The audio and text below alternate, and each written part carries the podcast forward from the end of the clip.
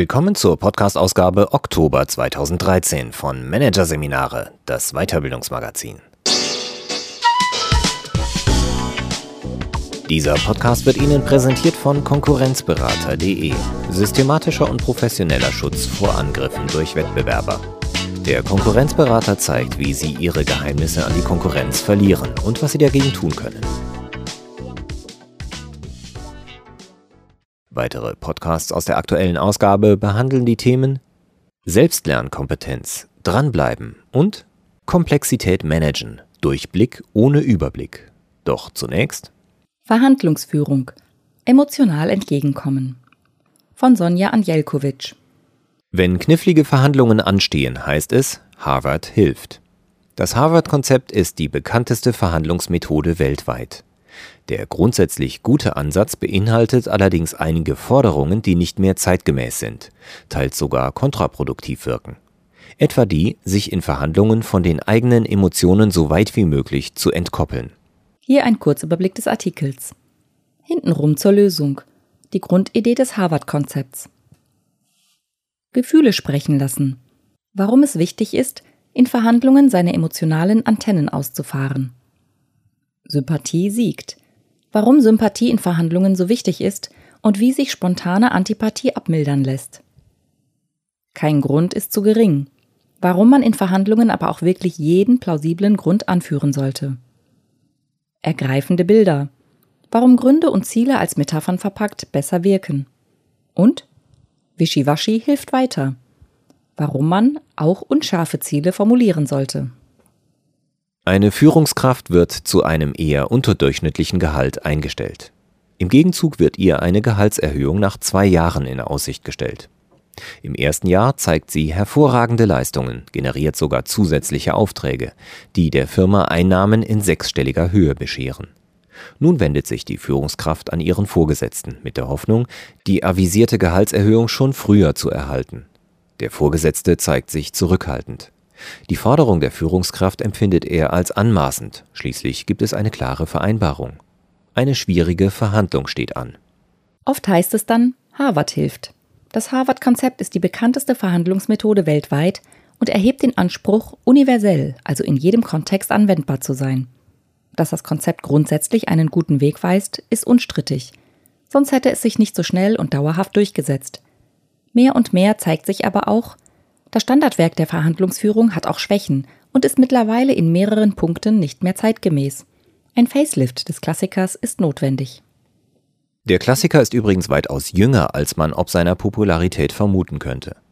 Erst seit den 80er Jahren des vergangenen Jahrhunderts sucht man nach Ansätzen und Strategien, Verhandlungen erfolgreicher und weniger konfrontativ zu gestalten. Die Rechtswissenschaftler der Harvard Law School, Roger Fisher, Bruce Patton und William Ury, entwickelten in dieser Zeit im Rahmen des Harvard Negotiation Projects das Harvard-Konzept. Theoretisch sattelt es auf den Erkenntnissen der Spieltheorie auf, die besagt, dass die besten Verhandlungsergebnisse dann erreicht werden, wenn sich beide Seiten kooperativ verhalten. Wenn sich nur eine Seite kooperativ verhält, dann gewinnt die stärkere Seite. Wenn sich beide Seiten unkooperativ verhalten, dann erreichen beide Seiten nur das zweitbeste Ergebnis. Konkret setzt das Konzept, das ist der Clou daran, an den Interessen der Verhandlungspartner an, die im Hintergrund mitschwingen. Denn diese bieten die Möglichkeit, Win-Win-Lösungen zu generieren. Bei der Führungskraft aus dem Beispiel zählen zu den Hintergrundinteressen der Wunsch nach Wertschätzung der eigenen Leistung und das Bedürfnis nach extrinsischer Motivation. Ihr Vorgesetzter wiederum besitzt ein Interesse daran, dass seine Mitarbeiter sich an Vereinbarungen halten. Je weiter die Verhandlungsparteien die eigenen Positionen zementieren, so das Harvard-Konzept, desto unwahrscheinlicher wird eine Win-Win-Lösung. Die Devise heißt, offen sein für andere Lösungen die jenseits der definierten Positionen liegen. Um sich diese Offenheit zu erhalten, ist es laut dem Konzept wichtig, Emotionen, die sich in den Positionen widerspiegeln, aus der Verhandlung herauszuhalten, sich generell so weit wie möglich emotional zu entkoppeln. Das ist jedoch nicht nur schwierig, sondern auch kontraproduktiv, in mehrerlei Hinsicht. Erstens verleihen Gefühle Positionen Gewicht und Glaubhaftigkeit, sind damit ein starkes Argument. Wer etwa den Wunsch nach Wertschätzung der eigenen Leistung emotionslos vorträgt, wird kaum Wirkung erzielen. Vielleicht wird der Verhandlungspartner über diese Aussage sogar hinwegwischen. Ohne eine gewisse emotionale Aufladung klingt so eine Aussage leicht nach Leier, nach einem Standardargument, das man aus der Schublade gezogen hat. Zweitens redet niemand gerne mit einer Maschine. Wer seine Emotionen ausdrückt, zeigt, dass er ein Mensch aus Fleisch und Blut ist und seinen Verhandlungspartner auch als solchen anerkennt. Setzt man zu der Zeit, als das Harvard-Konzept entwickelt wurde, Emotionslosigkeit im Business im Allgemeinen und in Verhandlungen im Besonderen noch mit Professionalität gleich, setzt sich zunehmend die Überzeugung durch, dass Emotionen im Business durchaus ihren Platz haben. Auch deshalb, weil Emotionen ein wichtiger Kommunikationskanal sind. Durch eine emotionale Reaktion zeigt man dem Verhandlungspartner etwa an, dass er auf einem Weg ist, den man mitzugehen bereit ist oder auch nicht. Eine emotionale Reaktion sagt da oft mehr als tausend Worte. Sofern der Verhandlungspartner sie wahrnimmt und versteht. Dafür ist es wichtig, dass er sich ebenfalls nicht von seinen Emotionen entkoppelt hat. Wer seine eigenen Gefühle zurückhält, der ist nämlich auch weniger sensibel für die emotionalen Signale anderer. Stark vereinfacht ausgedrückt, entweder sind die emotionalen Antennen angeschaltet, dann senden und empfangen sie, oder sie sind ausgeschaltet und können weder senden noch empfangen. Damit kein Missverständnis aufkommt, es geht nicht darum, den Gefühlen in Verhandlungen freien Lauf zu lassen. Sie sollten vielmehr bewusst wahrgenommen und wohl dosiert zum Ausdruck gebracht werden. So in etwa, wie es in jenen Kommunikationstrainings geübt wird, die das Konzept der emotionalen Intelligenz des US-Psychologen Daniel Goleman zugrunde legen. Dort wird auch trainiert, Gefühle angemessen in Worte zu kommunizieren. Diese Vorstellung löst bei mir Widerstand aus. Oder bei dieser Formulierung entsteht bei mir ein positives Gefühl. Zweifelsfrei richtig und wichtig ist die Grundannahme der Reziprozität, von denen die Entwickler des Harvard-Konzepts ausgegangen sind. Ein Mensch ist eher gewillt zu kooperieren, wenn ihm jemand kooperativ entgegenkommt. Soft on the people, hard on the problem beschreibt Mitentwickler William Ury in seinem Buch Getting Past No. Anstatt einander zu bekämpfen, sollte man gemeinsam das Problem bekämpfen. You turn face-to-face -face confrontation into side-by-side -side problem solving. Ein Kriterium, das für die Kooperationswilligkeit weit entscheidender ist als die signalisierte Kooperationsbereitschaft des Verhandlungspartners, ist im Harvard-Konzept allerdings nicht berücksichtigt. Die Sympathie. Es ist ganz einfach. Wenn wir jemanden mögen, sind wir eher geneigt, seiner Position gegenüber eine nachgiebigere Haltung einzunehmen, als wenn wir jemanden nicht mögen. Der österreichische Philosoph Rudolf Eisler schreibt über Sympathie als das Mitleiden, Miterleben von Gefühlen und Affekten anderer durch unwillkürliche Nachahmung und durch Einfühlen in den Gemütszustand anderer, was umso leichter möglich ist, je verwandter wir mit jenen sind. Der Anblick oder Gedanke fremden Leidens erweckt unmittelbar analoge Gefühle wie die des Leidenden. Kurzum, findet man den anderen sympathisch, versteht man ihn eher. Nun kann es aber sein, dass man einen Verhandlungspartner ad hoc unsympathisch findet. Das lässt sich nicht verheimlichen. Zumindest auf einer unterschwelligen Ebene wird der andere dies wahrnehmen. Und genau wie wir Sympathie vor allem dann für einen Menschen entwickeln, wenn er uns Sympathie entgegenbringt, erzeugt Antipathie auch Antipathie. Natürlich kann man Antipathie nicht auf Knopfdruck abstellen. Nützlich kann es in diesem Kontext aber sein zu wissen, dass die Antipathie wahrscheinlich durch einen Verhaltensaspekt des anderen ausgelöst wird, der einen selbst ebenso kennzeichnet, den man aber nicht externalisiert. Emotional reagieren wir nämlich nur auf Menschen, für die wir einen wie auch immer gearteten Rezeptor haben, die uns also in gewisser Weise ähnlich sind. Wer auf die Gemeinsamkeit fokussiert, aktiviert das Ähnlichkeitsprinzip. Erkannte Ähnlichkeit erzeugt Sympathie kann also Antipathie abmildern. Zugegeben, der Blick auf solche Gemeinsamkeiten erfordert einiges an Reflexionsfähigkeit, lange Übung und vor allem Angstfreiheit, sich mit sich selbst zu konfrontieren. Wenn trotz beidseitiger Kooperationsbereitschaft keine Einigung in Sicht ist, schlägt das Harvard-Konzept vor, auf objektivierbare Entscheidungskriterien zu fokussieren. Im Beispiel würde der Vorgesetzte vielleicht den Arbeitsvertrag auf den Tisch legen, der Mitarbeiter wiederum könnte Präzedenzfälle über außerordentliche Gehaltserhöhungen heranziehen, um seine Forderungen zu untermauern. Im Unternehmenskontext tut man in aller Regel jedoch gut daran, in diesem Punkt nicht auf Harvard zu hören. Denn durch ein solches Vorgehen verleiht man der Verhandlung eine Art Prozesscharakter, in der Beweise und Gegenbeweise vorgelegt werden. Dabei kann es leicht zu Verhärtungen führen. Selbst wenn auf diese Art eine Lösung gefunden wird, ist die Beziehung zwischen den Verhandlungspartnern in der Folge wahrscheinlich dauerhaft geschädigt. Weit weniger heikel, aber dafür umso zielführender ist es, die eigene Position gut zu begründen.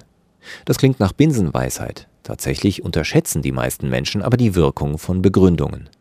Gerade in offiziellen Kontexten führen sie oft nur vermeintlich objektive Gründe an. Persönliche dagegen lassen sie grundsätzlich weg. Genau dazu rät auch das Harvard-Konzept. Dabei gilt für Verhandlungen, kein Grund ist zu gering oder zu persönlich, um nicht genannt zu werden. Denn Gründe haben, sofern sie plausibel sind, immer Gewicht. Das zeigt etwa dieses kleine Klassiker-Experiment, das in verschiedenen Varianten bereits zigfach wiederholt wurde. Eine Versuchsperson reiht sich in Schlangen an Supermarktkassen ein. Dann fragt sie die Wartenden vor ihr, ob sie sie vorlassen würden. In einigen Fällen ohne Angabe eines Grundes, in anderen mit der Begründung, ich habe es eilig. Das Ergebnis fällt immer ähnlich aus.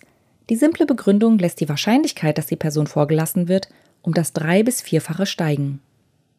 Möglichst viele Gründe für die eigene Position möglichst anschaulich zu präsentieren, ist daher immer eine gute Verhandlungsstrategie.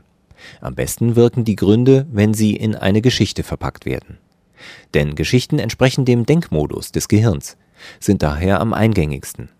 In jeder Verhandlung sollte man eine Story parat haben.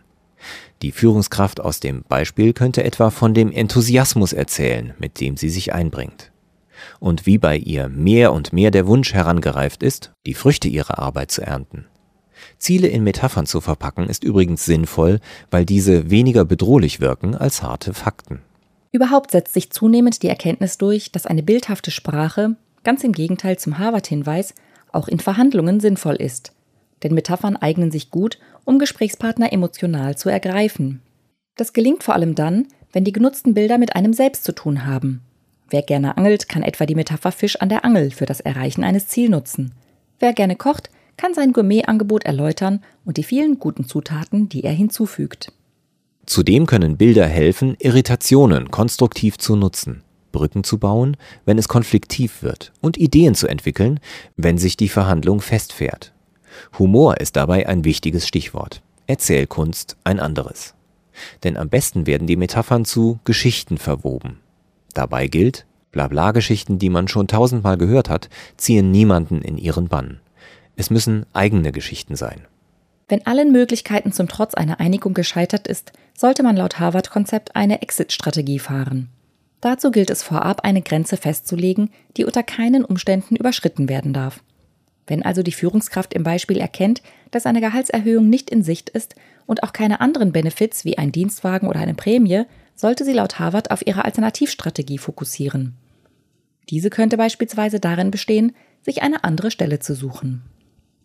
Eine BATNA oder kurz BATNA, auf Deutsch beste Alternative zur Einigung zu haben, helfe die eigene Verhandlungsposition zu stabilisieren und aus der Stärke heraus zu handeln. Was grundsätzlich vernünftig anmutet, wirkt in der Praxis stark limitierend. Denn die Butner im Hinterkopf macht allzu leicht blind für alternative Lösungen, die sich im Verhandlungskontext ergeben. Dolly Chu und Max Bazerman von der Stern School of Business an der New York University bezeichnen dieses in Verhandlungskontexten verbreitete Phänomen als Bounded Awareness, auf Deutsch begrenztes Bewusstsein. Langjährige Recherchen des Teams haben ergeben, dass selbst erfolgreiche Verhandler aufgrund von Zielfokussierung wichtige Informationen nicht wahrnehmen, die Ansatzpunkte für Etappenerfolge oder sogar Einigungen bieten. Eine Alternative zu Butner bieten unscharfe Ziele, die man vor oder auch während, eventuell sogar gemeinsam mit dem Verhandlungspartner, definiert. Diese sind nicht unmittelbar an eine Handlungsebene geknüpft, sondern bilden einen Ist- und Wunschzustand ab. Unscharfe Ziele lassen Spielräume offen, sind visionär und sprechen Emotionen an.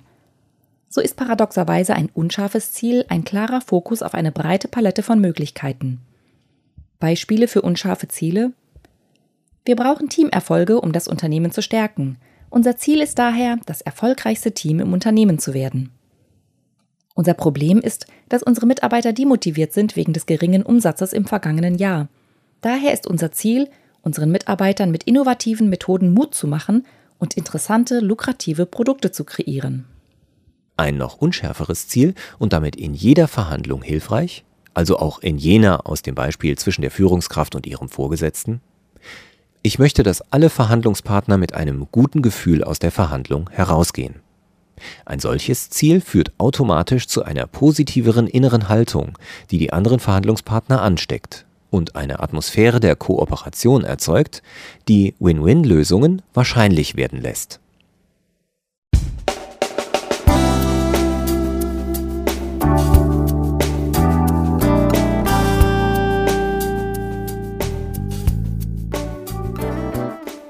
Sie hörten den Artikel Verhandlungsführung Emotional entgegenkommen von Sonja Anjelkovic aus der Ausgabe Oktober 2013 von Managerseminare, produziert von Voiceletter. Weitere Podcasts aus der aktuellen Ausgabe behandeln die Themen Selbstlernkompetenz, dranbleiben und Komplexität managen. Durchblick ohne Überblick. Weitere interessante Inhalte finden Sie auf der Homepage unter managerseminare.de und im Newsblog unter managerseminare.de/blog.